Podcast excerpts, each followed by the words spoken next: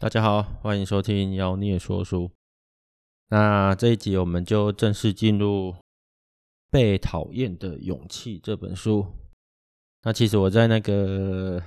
赖群里面就有问过大家，想要先听哪一本啊？这一本因为知名度蛮高的吧，所以就还蛮多人回应的，就是有现实生活中有很多朋友说啊，想听听看我怎么讲这本书。总之呢，看过的蛮多的啦。好，那大家会听得出来，我有有点有气无力，因为这本书我其实看得有点痛苦哈。它很好念，书本身没什么问题。那我个人的习惯就是，当一本书里面出现很多的反科学或逻辑谬误的时候，我就会很难过。所以这两句话你就知道我要开始吐槽这本书了。不过呢，在吐槽之前，我也要先稍微平反一下这个这个作者。这作者虽然是那个日本人岸见一郎跟古贺史健哈这两个人，但是他们其实是从阿德勒的心理学，阿尔弗雷德阿德勒这个心理学家的理论里面去延伸出来的一本书，一本说法啦。所以呢，我们就先大概介绍一下阿德的这一位心理治疗师。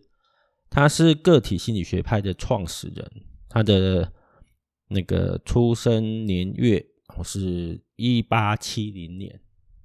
二月七日，然后过世的日子是一九三七年五月二十八日。为什么要特别提他的出生跟逝世的日期呢？因为你要知道哈，一九三七年就离世的话，表示他是在二次大战结束前就已经不在这个世界上了。也就是说，他的研究很多其实都并没有科学化，很多都是推论跟想象。所以在近代的一些研究科学研究方法出现之后呢，当年的几个心理学家其实已经。慢慢的被摒弃了。所谓的摒弃，并不是说不在乎他们的贡献，他们还是有贡献的，因为他们开启了一个新的派别，就叫心理学派嘛，哈。但是他们的一些推论跟理论呢，其实都是讲难听一点，很多人都会调侃他们是神学，我觉得自己用想的啦，完全没有理论基础，也没有科学研究当他们的那个靠山。所以，等一下我吐槽这本书的时候，并不是真的说阿德勒不值得一读，而是在那一个年代，哦，在那一个年代，他们确实是没有太多的工具可以去重复的检验他们提出来的一些想法到底是不是对的。那首先呢，我们先来看第一章，第一章的标题就是。否定心理创伤。如果有看过这本书的人，大概会知道说，整个章节原则上就是告诉你，弗洛伊德是错的。对，弗洛伊德，弗洛伊德是错的。但是阿德勒不因为弗洛伊德是错的，他就变成对的。心理创伤这个东西啊，在《被讨厌的勇气》里面，以阿德勒的心理学为基础。告诉读者说，心理创伤其实是不存在的。你可以透过自己的意愿去改变你对过去的看法。例如，你可能曾经在某年某日的某一天，呃，某个小时走在路上，然后呢，跌了一跤。跌了一跤之后呢，你就觉得这个世界对不起你，你生不逢时，哦，你的八字不对。这辈子真是有够倒霉，然后从此呢一蹶不振，开始往负面的思想前进。这样子，阿德勒会告诉你说，就算你已经抱持了这种思想十年、二十年了，你还是可以回过头来，重新给这件事情下一个定义，让这件事情更正面一点、更积极一点。总之呢，这件事情到底是好是坏，端看你怎么去定义它，而且。任何时间点，你想改定义都可以。也就是说呢，呃，打个比方好了，一样是在路上跌一跤，你可以想想象成，如果你没有跌那一跤，也许你在过马路的时候就会被一辆大卡车撞飞出去。大概听得懂我的意思吧？那我希望我这个举例没有太糟糕。总之呢，你可以把它当的想的很负面，也可以想的很正面，都行。阿德勒的想法是这样子，那我个人还蛮认同这个的啦。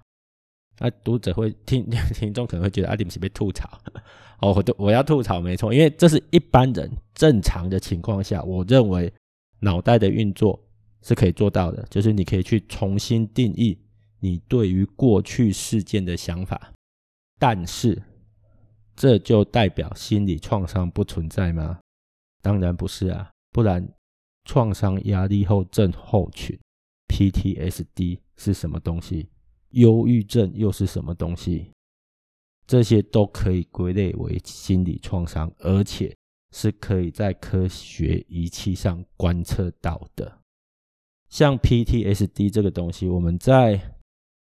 妖孽说书的第一集讲到为什么要睡觉的那一本书里面，就有明确的提到他们的相关研究。为什么睡觉这么重要？里面就有一个很重要的原因是。大脑会帮你疗伤，怎么帮你疗伤？你今天早上也许遇到一件非常难过或者非常恐怖的事情，然后呢，因为这种事情通常会让你的脑袋跟你的身体陷入一个恐慌的状况，因为你的荷尔蒙会改变啊，脑袋会要求你可能随时要准备逃跑啊之类，只是过度反应的，让你可能出现类似恐慌症的症状啊，或者是吓到不能动啊，甚至是惨一点尿失禁什么的都有，反正就是会让你感觉非常不好的。状况出现，那睡觉的时候会帮你治疗。怎么治疗？身体是会学习的。当你白天看到一件事情，然后陷入恐慌的时候，你可能会把这件事情学起来。所以你下次再遇到这件事情，你可能也会恐慌。如果大脑不帮你处理的话，你就会变成恐慌症。每次见到这件事情，你都给它动没掉。那睡觉的时候呢，大脑就会帮你处理这件事情，因为我们会透过做梦重复类似的事情，但是在做梦的时候，身体是瘫痪的，而且大脑的反应不会这么剧烈，因为不必要的东西都被大脑关掉了。所以同样的事情在大脑里面发生，大脑不会分出是真的还假的哦，一律当成是真的。所以当一样的事情，大脑帮你重复一次。但是当时你是在睡眠状态，所以你的身体不会有反应，你的身体、你的情绪也不会有反应，你就重新学习了这件事情，这是正常大脑的运作。所以你明天又遇到一样状况的时候，你可能就没那么紧张了，因为你在做梦的时候已经重新体验过一次，而大脑让你重新学习了另外一个相处模式、对应模式。创伤压力后症候群是怎么回事？创伤压力后症候群就是当你在睡觉的时候，大脑一样重复这件事情，但是有些该关掉的功能没有关掉，所以你不断不断的在梦境里面不断的学习到恐慌这件事情，所以即使睡眠过去了，你也没有被治疗，而这个是是可以在仪器上面观察到的，所以怎么可以说？心理创伤是不存在的呢？心理创伤是真实存在的，而且它是发生在大脑里面的，可被观测到的物理伤害。我们虽然对这些机制还没有完全的了解，毕竟大脑的构造太复杂了，但是我们确实知道说，有些东西在大脑里面发生的时候，它。展现出来，以前我们会觉得那是精神问题，是一个人太钻牛角尖啊，或者一个人太过执着啊，在心理状态上展现出类似疾病的症状。后来已经有很多的脑神经科学的研究发现，这些所谓的精神疾病其实应该比较类似于脑神经疾病。所以你不能一竿子的说，一竿子打翻所有传说啊，心理创伤不存在。这就是为什么我在看这本书的时候看得特别慢，因为很多东西其实你透过阅读其他的比较近代的著作，你会发现已经有相关的研究去证实了一些事情的。当然，我们不能怪阿德勒，我在节目开头就已经讲过了，他那个年代确实很多东西是他没办法进行研究的，只是说现我们身处的这个时代，这个二零二一年。很多东西已经透过科学的方式往前推进了好几步了，不应该再单纯的把它当成一个呃，总之错的就是错的，心理创伤是存在的，大概是这样。当然，我之后的几集会陆续的吐槽他一些书里面我觉得早就应应该被科学证实或推翻的事情。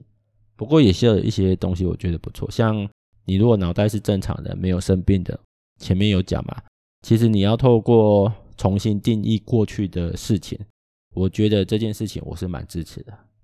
好啊，但是这件事情请不要拿去跟有 PTSD 的人讲，也不要对着有重度忧郁症的人讲，说啊阿德勒讲什么，或者是那个被讨厌的勇气讲什么哦，你现在会这个状态是因为你对以前的定义怎么样怎么样怎么样。不要那么白目，人家是生病了哦，跟一般人不一样。不要拿着这个东西去刁人，说啊，你就是怎么样才会忧郁症？哦，你就是想太多才会忧郁症，你就是太负面才会忧郁症。他要是控制得了，那就不叫忧郁症了，好吗？好，那我们今天的吐吐吐槽不是啊，今天的节目就先讲到这边，谢谢大家。